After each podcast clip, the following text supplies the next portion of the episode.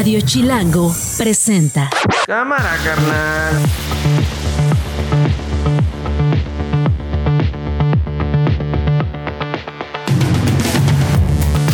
Hoy es miércoles 27 de septiembre del 2023, es la una de la tarde en puntito. Yo soy Nacho Lozano y esto no es un noticiero. Así suena el mediodía. Tienen todo el derecho los padres, las madres, a inconformarse. Tienen todo el derecho. Y lo comprendemos, pues son sus hijos. Ninguna evidencia de que hubiera algún vínculo de los estudiantes con el grupo delictivo o con cual, cualquier otro grupo delictivo que operara en la, en la región, como se hicieron algunas acusaciones. ¡Los queremos! ¡Y los queremos vivos! No soy parte del gobierno.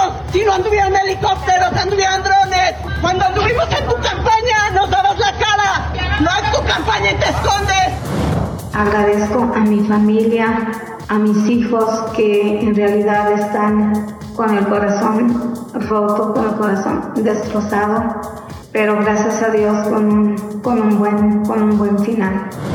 No estoy dispuesto a admitir como única posibilidad la alianza con Acción Nacional para construir el futuro de Yucatán. Esto no es un noticiero.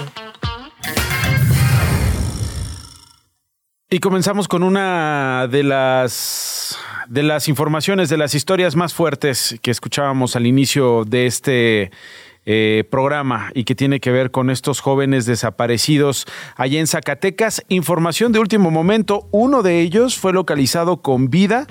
Eh, ayer padres de familia habían bloqueado la carretera federal 54 para exigir que se intensifique la búsqueda. Ángel Martínez es mi colega reportero. Tú estás allí en Zacatecas, Ángel. En Zacatecas, ¿qué pasó con este joven eh, que apareció con vida y dónde están los otros? ¿Qué se sabe?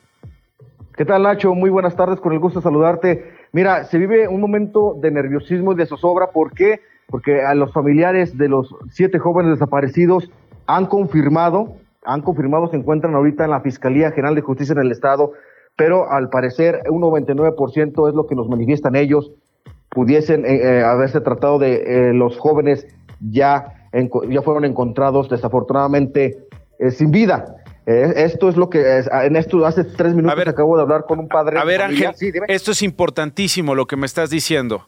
Me estás diciendo que un joven fue encontrado con vida y que está siendo atendido, según entiendo, en un hospital y que los otros seis eh, extraoficialmente estarían muertos, Ángel.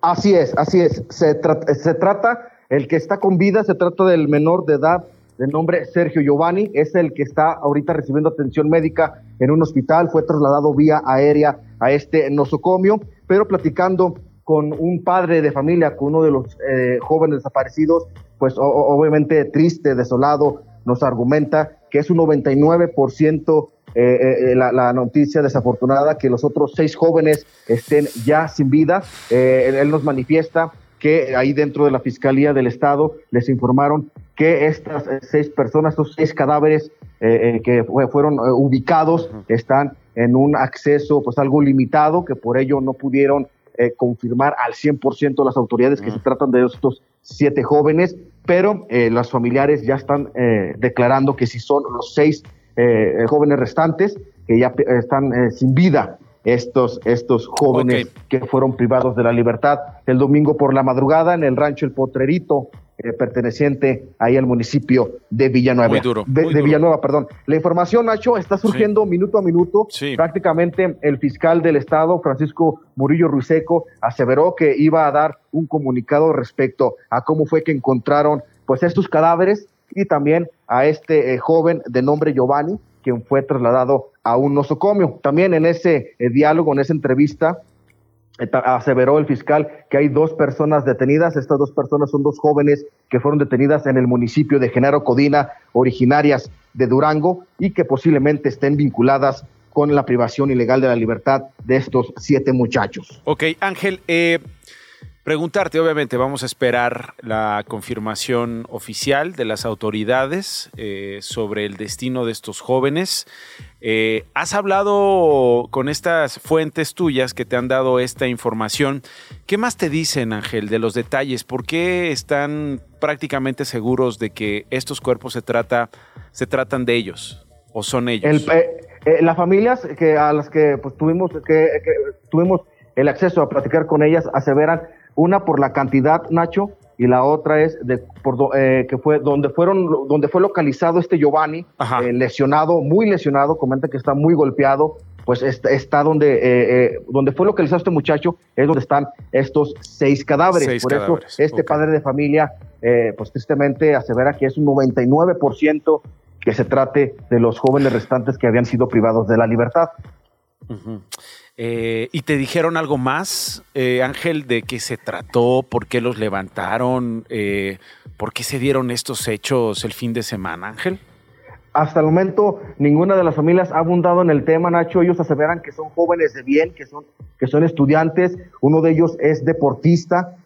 junto con su padre, pues practican la lucha libre y pues ellos están también desconcertados de cómo, de cómo fue que llegó este eh, comando armado, irrumpió en esta propiedad y se llevaron a estos siete jóvenes que a decir verdad pues estaban eh, conviviendo, estaban en un convivio, en una fiesta en este eh, pequeño rancho, cuando pues durante la madrugada llegaron estos civiles armados, los encañonaron y se los llevaron a la fuerza, prácticamente los levantaron de la cama y los subieron a la fuerza a los vehículos para luego, luego llevárselos. Estos hechos se registraron digo, poco después de las cuatro y media de la mañana de el domingo. Muy bien.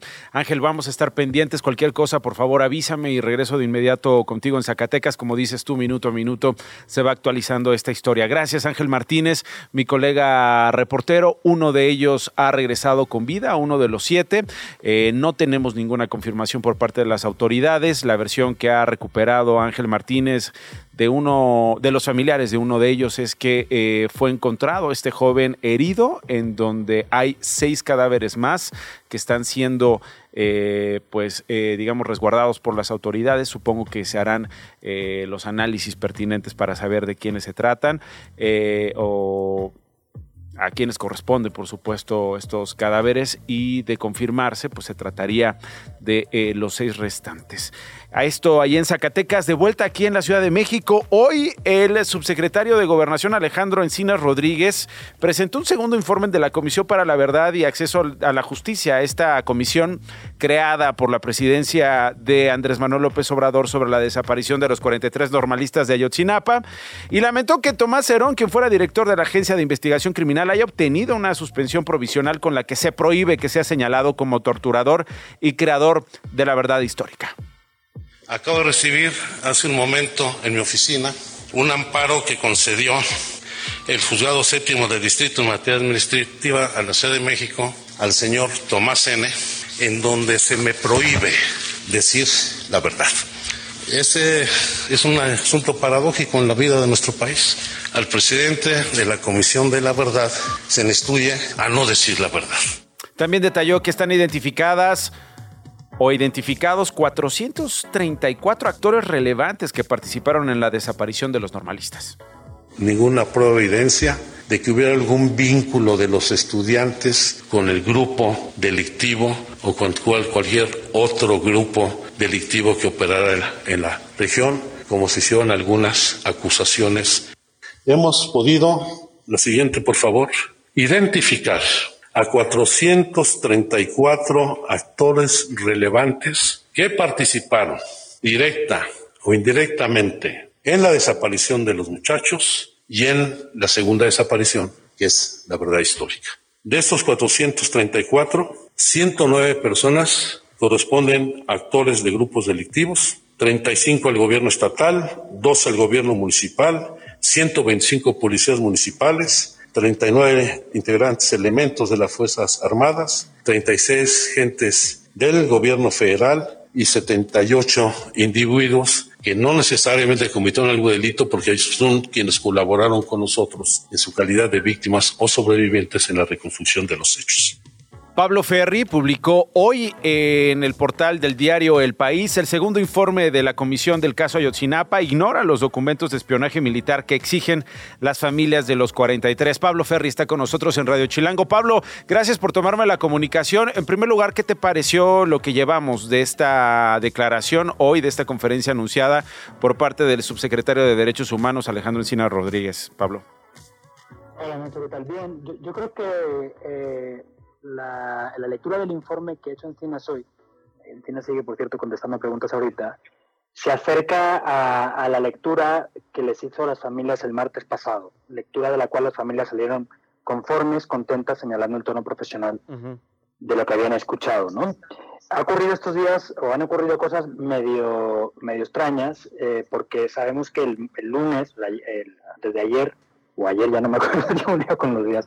Pero bueno, esta semana el gobierno ha colgado una versión, o por lo que parecía una versión resumida de este informe, y en realidad era una versión resumida sí, pero como nos ha dicho Encinas hoy, con el añadido de algunos párrafos a petición del presidente de la República. ¿Por qué? No se sabe.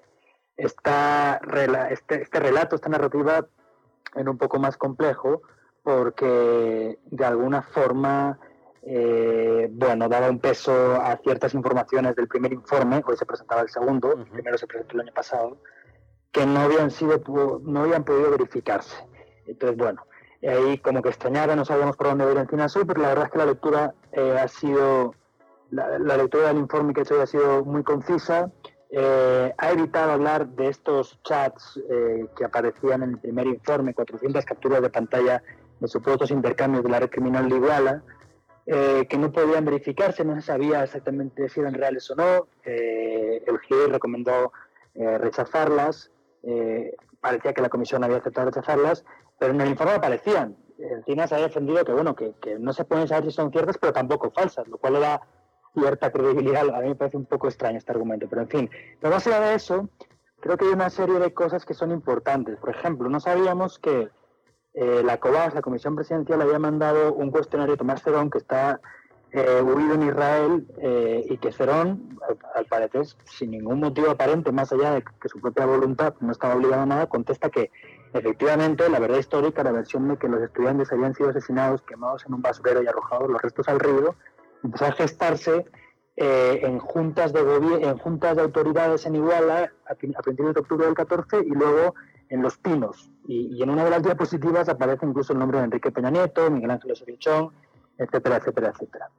Luego también eh, recado para Omar García Harfuch, porque él participó de esas reuniones eh, en las que supuestamente se había empezado a gestar la verdad histórica, ¿no? Eh, y ahí aparece su nombre también en las diapositivas. Y luego también, bueno, creo que esta mención a, los restos que se van a analizar en los próximos días o semanas en Innsbruck y en los servicios periciales de Fiscalía de restos hallados en búsquedas en julio, eh, me parece importante porque, porque eh, podrían de repente este, ser positivos, eh, quién sabe. Pero bueno, esto me parece importante también. Y no, bueno, creo que el relato de Encinas a partir del informe es muy, es muy sólido en el sentido de la diferencia con, de, la versión que da este gobierno a, la que dio el gobierno de Peña, ¿no? O sea, no se parecen nada a lo que están contando ellos a la verdad histórica. sin embargo... Creo que es muy, creo muy importante. Sí, eh, sí, sin lugar a dudas. Eh, eh, han sido, decías tú, incluso en este texto que, mencionaba antes de presentarte, Pablo, el segundo informe de la Comisión del caso de Sinapa ignora los documentos de espionaje militar que exigen las familias de los 43. Hay varios elementos pendientes. Está el asunto de Gildardo López Astudillo y su participación, ¿no? Eh, qué tendría que contar él. Está el asunto también de los mensajes y este intento, digamos, que hace el gobierno mexicano por verificar, incluso a través de la propia empresa Facebook y eh, Meta, que, digamos, eh, coordina, lleva esta, estas dos marcas, este, Facebook y WhatsApp, para verificar si estos mensajes son verídicos o qué podrían aportar. Eh, ¿qué, ¿qué, decir de estos dos elementos, del GIL y de los mensajes, de lo que ha anunciado la DEA eh, sobre eh, estas conversaciones? Bueno, o sea, los mensajes interceptados por la DEA en Estados Unidos en la época del ataque contra los estudiantes a integrantes de Guerreros Unidos recoge conversaciones del Gil y demás personajes vinculados a Guerreros Unidos, ¿verdad? Y esto eh, es, es, innegable. Eh, la polémica era que en el documento que liberó esta semana la Secretaría de Gobernación, al margen del informe que ha presentado hoy Encinas, es un documento más pequeño de 34 páginas por las 130 y pico del informe de Encinas, ahí el peso que se le daba al GIL era mucho mayor del que, del, que, del que se maneja en el informe. No digo que de repente el GIL no tenga importancia en el informe, era, según dice la misma, la misma comisión, el, el, jefe de plaza de una de las zonas del centro de Guerrero cercanas a Iguala y una de las personas que seguramente tomó decisiones en la noche de los hechos, ¿no? Pero, claro, eh, el peso que, que, que, tiene relativo al tamaño del texto en el informe, comparado con, el, con la narrativa que colgó ayer o antes de ayer el gobierno en la página de la, de la es distinta. A mí eso me llamaba la atención. Y al final el, el, Gil no es cualquier personaje, o sea, el Gil se ha convertido en uno de los testigos más importantes para la actual fiscalía, para la actual eh, administración de la fiscalía. Ya había declarado ante la antigua PGR, eh, pero donde ha soltado más información ha sido en estos años, ¿no? Uh -huh. El problema es ahí es que, claro, eh, hay un documento de, de, espionaje de la Secretaría de la Defensa divulgado en 2021 en el que él aparece hablando con un mando de la policía de Iguala contando o, o, mencionando el posible destino de 17 de los 43, asunto sobre el cual los investigadores nunca le han preguntado, porque la divulgación de este documento es posterior a sus declaraciones ya como testigo protegido. Es un poco lioso, yo lo sé, pero... No, no, pero, no, está, está, complicado. Lo que, quiero, lo, sí, dime. Claro, lo que quiero decir...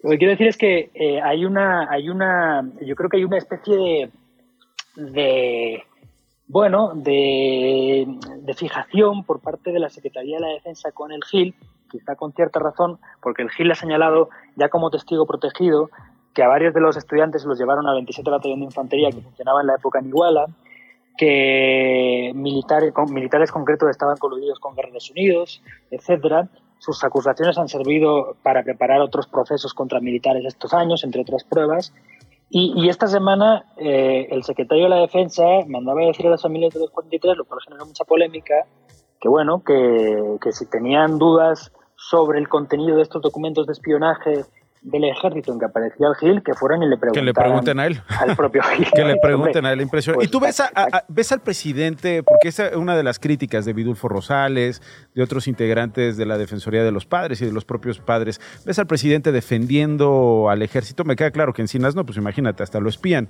Pero, pero ¿cómo has visto al presidente respecto a esta narrativa, esta resistencia que ha tenido el ejército mexicano, incluso en esta administración? Yo creo que el presidente defiende a su ejército.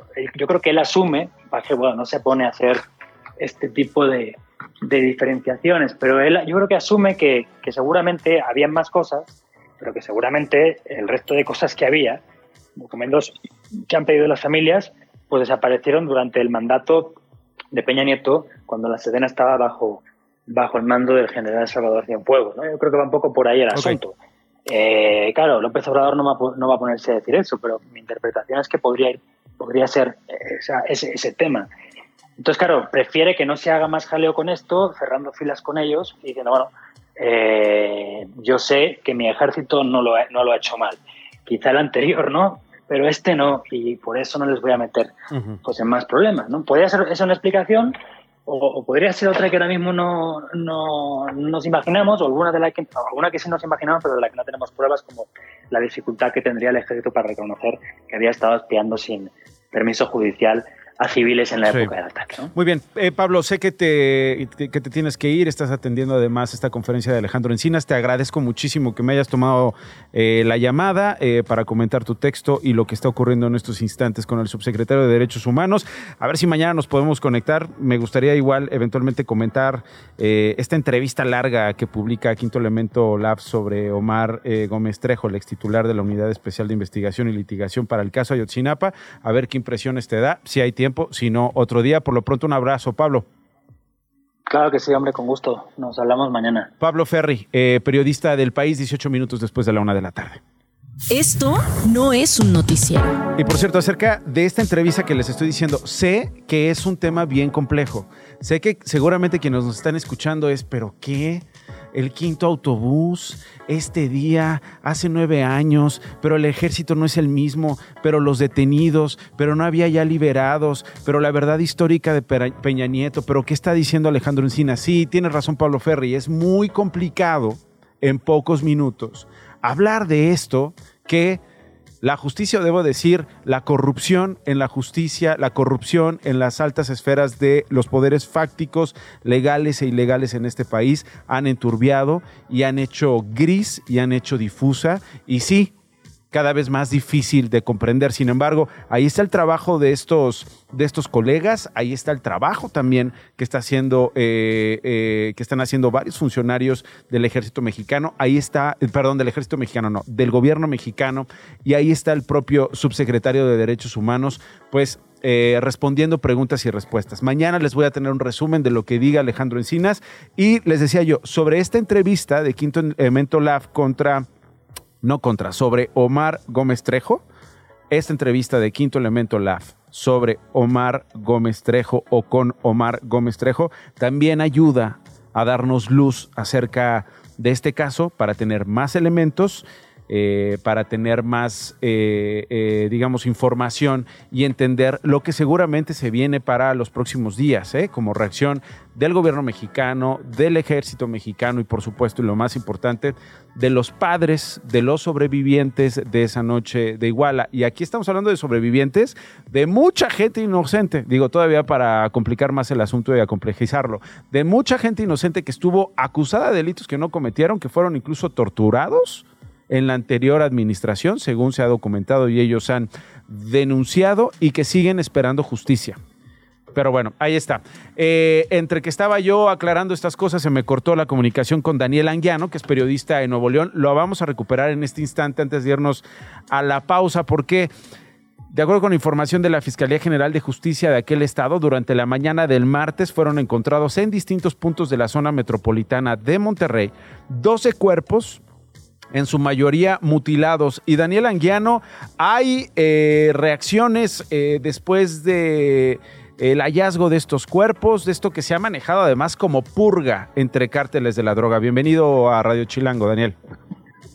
Hola Nacho, buenas tardes. Pues sí, esa fue la declaración que hizo ayer el secretario de Seguridad, Gerardo Pámanes, eh, atribuyen estos hechos violentos de las últimas horas a una purga al interior de un, de un eh, grupo del crimen organizado. Y pues bueno, como actualización te tengo que precisamente hoy por la mañana se encontraron otro, otros dos cuerpos, eh, ahora en el municipio de Monterrey. sin embargo, estos hasta el momento no han sido señalados como parte de la, de esta ola de violencia. Hasta el momento las investigaciones no han arrojado si se trata de una ejecución o algún eh, eh, pues eh, hecho violento de otro de otra índole. Ok. sabemos de la situación en la que se encuentra hoy la zona metropolitana de Monterrey. Hemos estado hablando, Daniel, en las últimas horas. Han habido ataques, han habido amenazas a algunos negocios. ¿Cómo está la situación hoy a esta hora del día ya en la zona metropolitana de Monterrey? Pues mira, es la situación creo que es eh, algo, está calma, o sea, la, población está, pues, digamos que acostumbrada a situaciones de este tipo. Sin embargo, sí teníamos algún tiempo que no veíamos tantos casos en un solo día, ¿no? Entonces, eso es lo destacado, que, que ayer fueron estas, eh, el hallazgo de estos cuerpos y que pues eh, según las autoridades se trata de, un mensaje entre el mismo grupo o entre las divisiones que hay entre en los grupos de este, del crimen organizado. Sí, que sería el cártel del noreste y el cártel de Sinaloa, básicamente el cártel del noreste acusando a pues estas personas de haberse infiltrado en sus filas para espiar para el cártel de Sinaloa. Y yo me pregunto, pues no que se Samuel García, el gobernador de Nuevo León, ya iba a dar hoy una conferencia, iba a hablar, iba a dar detalles, él mismo dijo, dar la cara, me parece, eh, Daniel, eh, ¿ha dicho algo? Fíjate que hasta el momento no, ah. sí se espera que durante el día él emita un mensaje lo mismo de la Secretaría de Seguridad, Bueno. pero hasta el momento pues las cosas siguen con la, la versión de ayer. Con la versión de ayer. Pues nos sentaremos a seguir esperando, a seguir esperando que haya eh, una declaración al respecto por parte del gobernador, que me imagino sigue buscando el agua en las tuberías inacabadas de El Cuchillo. Gracias, Daniel. Gracias, Nacho. Buenas tardes. Estás escuchando Esto no es un noticiero con Nacho Lozano. Regresamos. 26 minutos después de la una de la tarde, la Fiscalía de Puebla informó que dos hermanos acudieron voluntariamente a entregarse para ser aprendidos. ¿Por qué caso? Por el de la golpiza, que presuntamente le propinaron, junto con otros sujetos, junto con otros montoneros, al joven Ernesto Calderón, conocido como Neto. Esto ocurrió, ¿se acuerdan ustedes de este video ahí en la zona de Angelópolis, en Puebla? En una ficha informativa se indicó que ambos, que por cierto, hasta donde sabemos son cuates o gemelos, sabedores que eran buscados por la Fiscalía de Puebla, solicitaron ser puestos a disposición de la autoridad judicial por su presunta participación en la agresión. Por cierto, también habían sido dados de baja, hasta donde sabemos, de la Universidad de Anáhuac. Se trató de los hermanos Luis Alberto y Francisco Romero Figueroa y trascendió que habrían sido sus propios padres quienes los acompañaron para que se entregaran. Coral Zabaleta es asesora legal de Ernesto. Eh, le agradezco mucho, abogada, que nos tome la comunicación. ¿Cómo está? Buen día. Hola, muy buen día, igualmente, gracias a sus órdenes. Su reacción acerca de la puesta a disposición de Luis Alberto y de Francisco Romero Figueroa, asesora. Gracias. Sí, el día lunes, eh, por alrededor del mediodía, fue cuando en las inmediaciones de la fiscalía fueron detenidos los dos jóvenes, a quien se refiere este usted, y eh, pues fue inmediatamente puestos a disposición del juez por el cumplimiento de la, de la orden de aprehensión que existía en Ujú. contra de cada uno de ellos. Y el día de ayer, a las 3 de la tarde, tuvimos la, la audiencia inicial. ¿Cómo Eh, estuvo, abogada, tuvimos- esta audiencia? ¿Qué, qué pasó? Lo que me pueda decir, obviamente. Sí, claro, tuvimos una audiencia de, de duración de siete horas, en la cual, bueno, primeramente se les formuló imputación, posteriormente fue la vinculación a proceso y en ese momento decidieron ante la juez de control que querían saber su situación jurídico, que en ese momento, jurídica, perdón, que en ese momento se, se, se dictara su situación jurídica. Eh, posteriormente, bueno, tuvimos la, las medidas cautelares y finalmente se obtuvo una, con la vinculación a proceso, se logró una prisión preventiva justificada. Ujú. Eh, y van a estar ahí en lo que se desahogan las evidencias y las pruebas. ¿Ustedes tienen suficientes como para inculparlos, abogada? con los datos de prueba que tuvimos fueron suficientes para obtener la vinculación y la, el- desde luego la prisión preventiva justificada. Sin embargo, como lo he manifestado, eh, las pruebas, todavía tenemos muchos datos de prueba todavía por desahogar pendientes, pero fueron suficientes las que presentamos con la Fiscalía el Para día llegar a esta circunstancia. para obtener el resultado de, de esta audiencia. Ahora, no son Sin los embargo, únicos, abogada. ¿Dónde están los demás? Estamos en la búsqueda de los otros cinco, cinco muchachos que, bueno, esperemos en próximas fechas tener, tener este, ya resultados respecto a- al aseguramiento de ellos. ¿Sabemos dónde están? No, pues estamos en esa búsqueda precisamente junto con la fiscalía.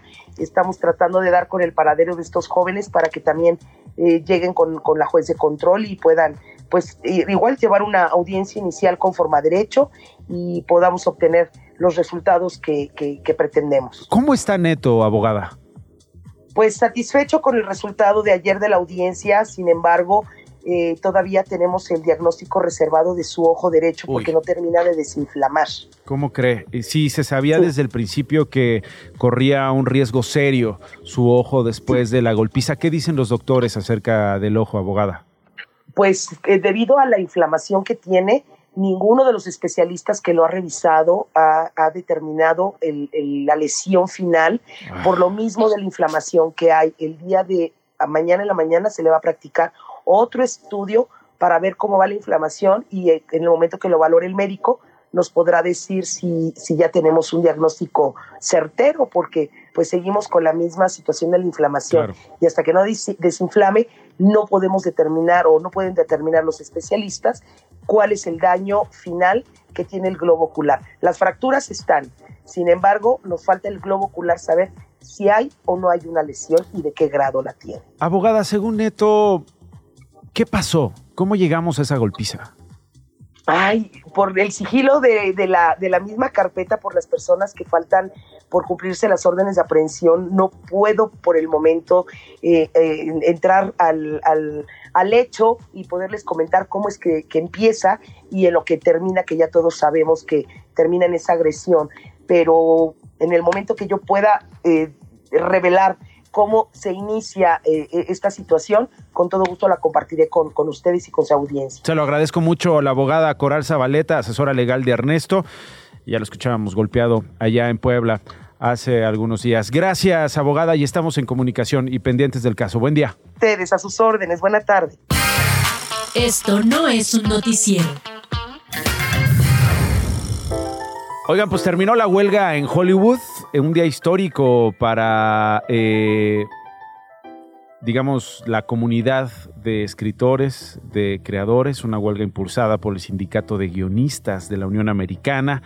Ustedes se acuerdan, comenzó el 2 de mayo, Pasaron cinco días consecutivos de negociaciones, de estira y afloja, de hablar de la inteligencia artificial, de hablar de regalías, de hablar de las horas en streaming, de hablar de reciclar guiones en beneficio de los grandes estudios o de los distribuidores y no de los guionistas, de hablar de beneficios para los escritores, de protección para los escritores, de un enfoque más transparente en lo que respecta a, eh, las regalías, insisto, Mario Sekeli está allá en Los Ángeles, eh, California. Mi querido Mario, qué gusto escucharte ahora. ¿Cómo estás? Buen día. ¿Qué tal? Buen día, Nacho. Saludos aquí desde Los Ángeles, California. Así de a partir de las 12.01 de hoy en la madrugada se levanta prácticamente la huelga. Como bien dice, superó los 145 días. Se llegan a unos acuerdos que todavía tienen que ser ratificados a través de la votación de los agremiados, que son alrededor de 11.500 escritores y que en la próxima semana, ya leyendo ahora sí que detenidamente cada punto que se logró, van a decir si sí o si no pero prácticamente como ellos tienen a sus representantes, a sus mesas de, gente que sabe que era lo que estaban ellos peleando y que dijeron ya que sí, eh, prácticamente ya podemos dar por terminada esta huelga. Y sí, pues con una motivación hacia el futuro de, como bien decías, más, más residuos, más residuales, y se puede traducir la palabra en el sentido de un mayor porcentaje de ganancia. Eh, se está hablando de un 5% eh, si se repite el contrato, se ratifica el contrato que ya tienen, un 4% para el próximo año y un 3.5% para el año 2025, porque este es un contrato nada más por tres años. Y esto lo que yo estoy hablando es de, digamos, la televisión o el cine como lo conocemos, pero también ya sabemos que ya entró a la jugada desde hace muchos años y que es parte del lío de esta vez, pues los streamers, ¿no? Entonces, aquí, Nacho, hay una cosa muy interesante. Eh, hasta antes de la huelga, nadie, ni siquiera el sindicato de actores o escritores, podía saber cómo le iba las series en Netflix, en Amazon, en Disney Plus, en, etcétera. Y con ello, pues, si tú bien nos vamos a lo, básico del sistema de rating de la televisión abierta, en donde dices, bueno, este programa ocupa el prime time y tantos millones y puntos de rating lo están viendo, pues entonces te corresponde tanto dinero. Los streamers lo estaban ocultando y parte de lo que ya se logró con este asunto de la huelga es que ya eh, los representantes del sindicato de escritores van a saber esas cifras. Entonces, por ejemplo, si una producción, una película eh, o una serie cuesta más de 30 millones de dólares, ya eh, la, gente involucrada, en este sentido los escritores, van a recibir un 26% mayor de, ganancias de lo que recibían antes, ¿no? Y por lo pronto, aunque sea lo que haya costado tu producción, va a recibir un 18%, ¿no? Y así podemos hablar de porcentajes, ¿no? Y luego, si quieres, pues comentamos la inteligencia artificial. Sí, lo de la inteligencia artificial finalmente, Mario, porque eh, pues está ya en la mesa, ¿no? No se pueden hacer guiones con inteligencia artificial, no se puede reciclar, digamos, todo lo que se ha producido por años a través de la inteligencia artificial y mucho menos este uso de la tecnología, decía Mario, muy interesante los argumentos, no pueden poner en riesgo nuestra chamba. Totalmente. Bueno, es que ahora sí que aunque suene con peras y manzanas, aquí tenemos a una persona que su talento es escribir una serie o una película, eh, o también incluso los sketches de comediantes, como tú comprenderás, el trabajar en equipo con los escritores, que por cierto, a nivel de streamer, este también nuevo contrato también eh, le da un espaldarazo a los escritores de comedia en streamers, eh, pues que decir que hay algo que se llama inteligencia artificial puede tomar tu lugar, pues no, no es nada divertido e incluso hay que decirlo, nada bueno para, para el mismo arte que se está creando. Entonces, ahora está regulado. Eh, tienes que, el estudio tiene que decir de antemano si utilizó la inteligencia artificial para generar una idea pero eso no hace que sea una historia adaptada. Si te contratan a ti, Nacho Lozano, para mí escribir la serie que se nos ocurrió a nosotros como Warner Brothers, te tenemos que pagar como escritor original también eh, hay un asunto ahí en donde se puede usar de, para consultarse la inteligencia artificial para armar un guion, pero tiene que ser siempre una manera transparente. Y una cosa que se me hace ya de, ahora sí que de universo tipo Matrix o Terminator, no se le puede enseñar a la inteligencia artificial como escritor. O sea, haz de cuenta, em, Disney Plus no puede decir, aquí tengo cinco muy buenos escritores, pongámosle a enseñar a, la inteligencia artificial a ser como ellos eso está prohibido mm. o regulado en, algún caso, ¿no? Y eso, eso, eso es una, una cosa muy interesante para lo que viene también en otras industrias. totalmente, totalmente, Mario. Oye, no sabes cómo te agradezco todos estos datos, esta explicación. Decíamos, día histórico para los creativos ahí en Hollywood. Te mando un abrazo con mucho cariño, Mario. Un abrazo y esperemos ahora a los actores que sus 65 mil agremiados tengan buenas respuestas antes de Thanksgiving. ¿Por qué no? En noviembre. Bueno, pues estaremos hablando de eso entonces, Mario. Muchas gracias. Te mando un abrazo. Abrazo, Nacho. Cuídate. Radio Chilango. Hace unos días, Cecilia Suárez, una mujer portentosa, una mujer poderosa, ella es actriz mexicana, se presentó en la sede de la Organización de las Naciones Unidas. Estoy en Nueva York. Habló sobre varias cosas. Eh, había intervenido en una de las sesiones celebradas antes de la cumbre de los Objetivos de Desarrollo Sostenible con un tema muy puntual, con datos que encierran, porque a veces así de injustas son las palabras, historias de mujeres violentadas, historias de mujeres asesinadas.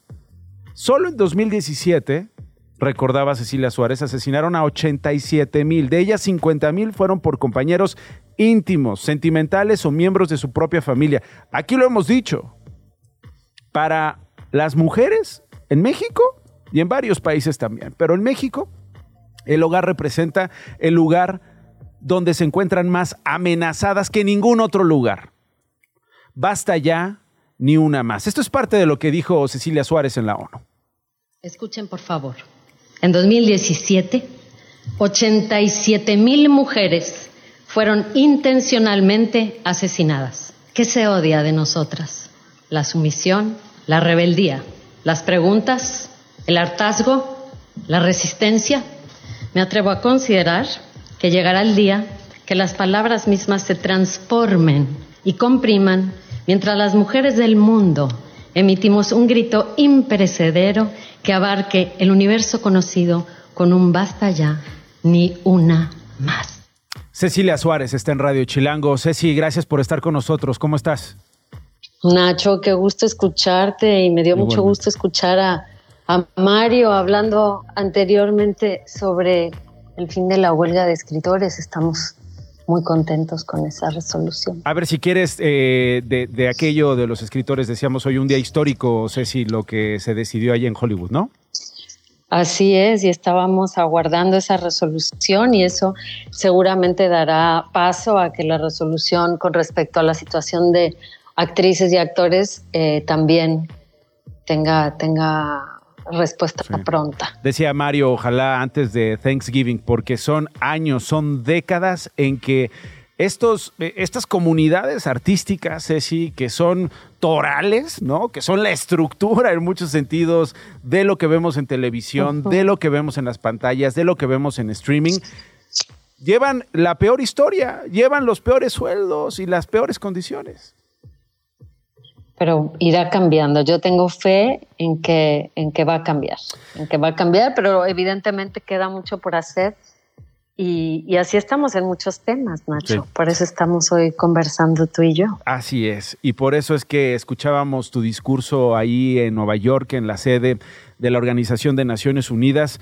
En primer lugar, a ver, eh, agradecerte por lo que toca, por lo que tiene que ver con mi país, con nuestro país, el tuyo y el mío y de quienes nos están escuchando, eh, por el uso de estas palabras tan portentosas, tan claras, tan precisas, Ceci, en tu discurso, con preguntas también que llevamos décadas intentando resolver. ¿Qué se odia de las mujeres? Se odia la sumisión, la rebeldía, las preguntas, el hartazgo, la, resistencia. ¿Qué se odia en ustedes? Ceci, a la madre, a la amiga, a la hermana, a la esposa, al amante o simplemente a cualquier mujer? ¿Por qué se les odia? ¿Cómo llegas a estas preguntas, Ceci? ¿Y, has tenido atisbos de respuestas de estas violencias machistas, por ejemplo, en México? Uf, eh, llegamos a esas preguntas porque basta con ver las cifras, Nacho. Basta con ver las cifras y con saber que esas cifras solo van en aumento. Basta con ver la indolencia gubernamental que ha persistido, no solo en este sexenio, que ha sido sordo y omiso, sino en los anteriores, muchos, muchos antes que este también, y, en las vivencias diarias, ¿no? En, los mal llamados micromachismos, que no son ni tan micro. Sí, no, no, no. Em, entonces creo que, no, es eh, para ninguna de nosotras algo nuevo, porque aceptar que hemos crecido con esa, con esa luz arrojada sobre nosotras, digamos, y, pues, llamarle luz es, como eh, una yuxtaposición, ¿no? Digamos, pero em, em, habiendo sido determinadas por esta mirada, digamos, em, es imposible no decirlo. Es imposible no decirlo. Y no es la primera vez que, tengo el, honor de, pronunciar un discurso en la ONU, pero creo que este ha sido uno que ha tenido mucha resonancia. Y, es muy posible, porque lo hemos estado meditando, la, gente que conformamos el equipo, que sea, Nacho, justamente por esas preguntas, porque no nos atrevemos a, formularlas de manera tan directa generalmente, ¿no? Eh, siempre queremos de alguna u otra forma, como lo menciono en el discurso, también convencer y conmover. Eh, pero habría que ir entonces concretamente a lo que realmente nos duele, que es de qué manera la estructura patriarcal ha hecho que se formule eso dentro de la masculinidad que hoy reina, ¿no? Es... ¿Cómo se define la masculinidad de modo que es ese otro mitad de la población que somos nosotras le signifique eso, le represente eso? Alma Guillermo Prieto decía en ¿Será que soy feminista? ¿Cómo es posible que hemos llegado a este asunto en que la mitad de la humanidad parece que quiere exterminar a la otra mitad de la humanidad? Yo eh, revisé este texto, eh, vi este video de tu discurso allá en, la, en Naciones Unidas y hablabas del hogar, Ceci, y de repente me, salía esta pregunta, ¿no? Eh, el hogar es el lugar más peligroso en muchas ocasiones para las mujeres. En el caso de las que son víctimas de feminicidio, es en el hogar donde comienzan a gestarse esas violencias que suelen terminar en feminicidios. Y también, decía yo, es en el hogar en donde los machos se educan machos, se fortalecen machos, donde el machismo y estas dinámicas contra las mujeres como que se normalizan, ¿no, eh, Ceci? Oh. Y luego se van heredando a otros hogares y a otras familias. Absolutamente. Basta con leer el libro, el, gran libro de Lidia Cacho, Ellos Hablan, donde el machismo se transmite de, padre a hijo, ¿no? En donde el ejemplo es lo que realmente le da fuerza a, esa identidad. Eh, pero en efecto, la pregunta también es ¿por qué en el hogar? ¿Por qué en lo íntimo, en el espacio de lo íntimo, Nacho? Es donde eso cobra su mayor fuerza. y, y, ahí es en donde eh, las palabras no nos alcanzan, ¿no? ¿Qué experimenta a nivel emocional? Que esto, esto lo hablamos en otro discurso hace dos años, creo, en la ONU. ¿Qué siente un violentador? ¿Qué le está pasando dentro? Sí. Cuando está, cuando está violentando. ¿Qué, ¿Qué se ha resquebrajado ahí adentro? Que ese ha sido un, un tema focal en, mi colaboración con la ONU, porque hablamos mucho de lo que nos pasa a nosotras, nosotras ya sabemos lo que no queremos, lo tenemos muy claro, basta con ver la gigantesca, titánica lucha que están llevando a cabo las, las futbolistas españolas, España, sí, a sí, quienes les debemos todas y todos un enorme aplauso. Sí, sí, sí. Em, La citabas ahí, Ceci, en tu discurso. El odio no es una opción. Si triunfamos como las futbolistas españolas coronadas recientemente campeonas del mundo, nos odian. Si fracasamos, también nos odian. Sí, no hay manera de salir bien parada. Pero la, la- la pregunta, Nacho, para mí también es, Sí. ¿por qué hablamos tan poquito de los hombres? Sí, ¿Por qué hablamos tan poquito de lo que está pasando con ellos, de lo que sienten, de lo que no se dice, de cómo se construyen eh, sus identidades, de qué es lo que les duele, de en qué manera pueden renunciar a lo que también se les ha dejado, eh, pues como, como un dictado eh, irrenunciable, ¿no? Sí. Y de, y de eso no hablamos. Sí, no, no. No tan, no tan a menudo como nos tocaría. Sí, ¿no? O, o- o los hablan eh, borrachos, ¿no? Con el alcohol de por medio sobre las vulnerabilidades y con el alcohol de por medio, eh, pues vienen otras escenas, ¿no? Eh, que tienen que ver con esas violencias es. en lugar de encontrarnos en este lugar, los géneros, para hablar de estas debilidades, de, estas, de estos traumas, ¿no? Y resolverlos entre todos, Así ¿no? es. Con respeto. Y Ay, como dices tú con estas es. preguntas, ¿no? Así es. Y hay, cabe mencionar que hay grupos en México, hay una, una eh, gran cuenta en Instagram que se llama Voices of Brotherhood, que disecta la masculinidad y, y es de verdad un ejercicio increíble el que hacen esos chavos.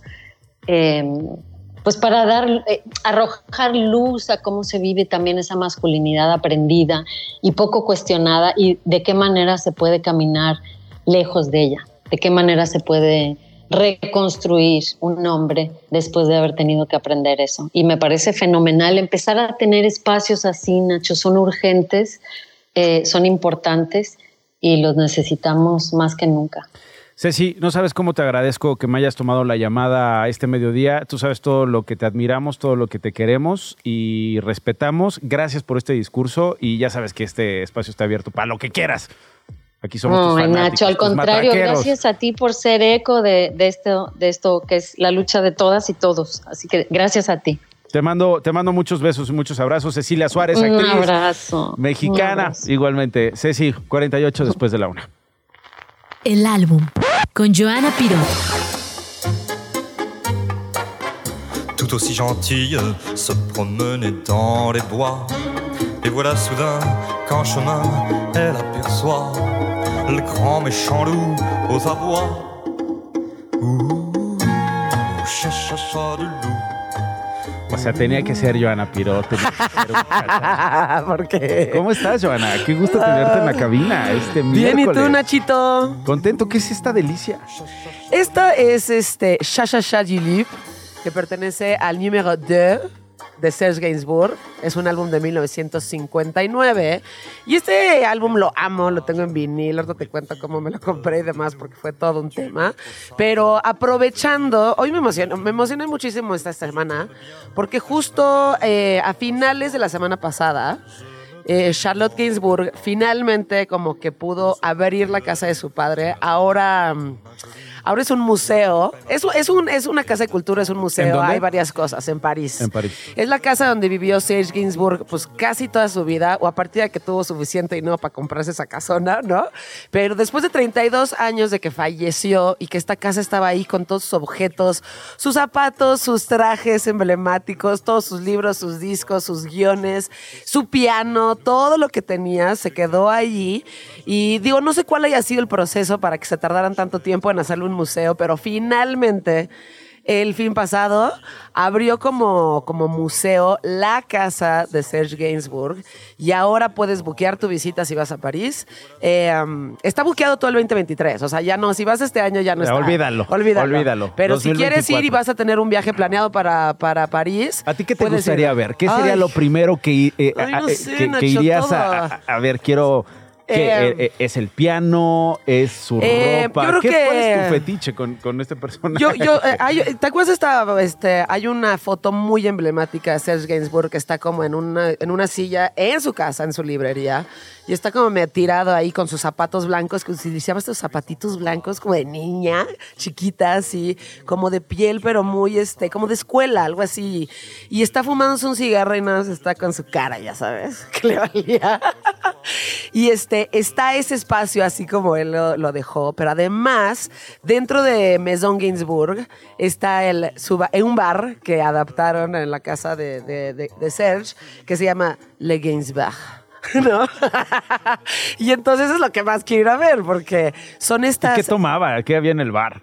No, hay un bar. O sea, es para que puedas ir a tomarte una copa ahí. ¿Y él tomaba algo? ¿Él tenía Pues, alguna es- predilección? No sé si tenía como una predilección por algo en particular. Sabemos que fumaba muchísimo, que le gustaba el jazz. ¿Fumaba este, muchísimo tabaco o tabaco, marihuana también? Tabaco. Fumaba muchísimo tabaco. De hecho, se le ven entrevistas, este... Digo, en los 60s y 70s todo el mundo fumaba en todos lados, hasta podías fumar en los aviones, pero si lo invitaban a la, ra- a la radio, a la televisión Fumando. nacional, estaba fumando ahí y demás.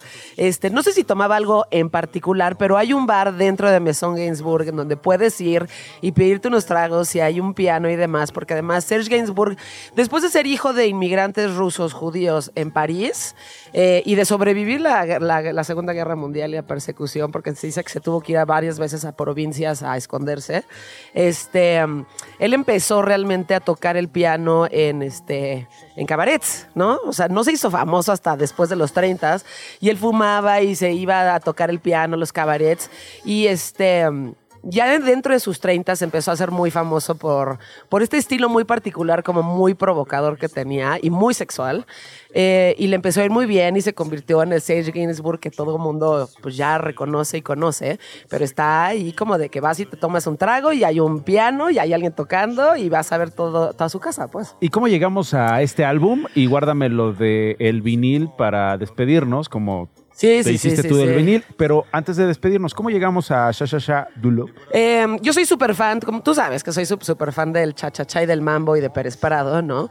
Cuando voy viendo que Serge Gainsbourg tenía un álbum que incorporaba mambo y cha-cha-cha, porque él era una persona que tenía muchísima riqueza musical y cultural, ¿no? Entonces él fue de, de- de la chanson francesa a a muchísimos géneros. Este es por mucho mi favorito, o sea, de es mambo y cha cha cha, pero en francés no se puede poner más elegante que esto, ya sabes, es delicioso y este ¿Cómo lo compraste? Lo estuve, como es un álbum del, del 59, estaba busca y busca y busca este vinil, no daba con él y pues luego los ves en internet y no sabes en qué condición están porque son del 59, ¿no? Dije, bueno, pues probablemente nunca llegue a él. Y un día estoy caminando en la Roma, en Jalapa, que a veces que hay muchísimas tiendas de discos y de repente veo en una tienda que ya no existe, pero que estaba ahí, el único álbum que estaba afuera era el número de, de Serge Gainsbourg y me meto y le digo, ¿tienes el número dos? Y me dice, sí, sí, lo tengo. Le digo, ¿cuántos pediste? Uno. Le digo, ¿cuánto quieres?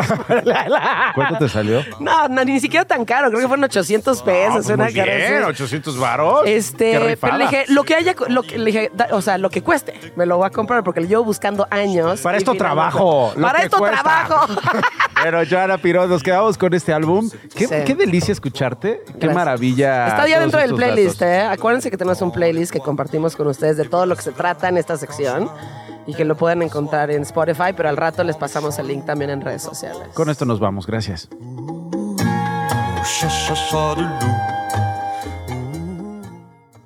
Esto fue Esto no es un noticiero con Nacho Lozano, una producción de Radio Chilango.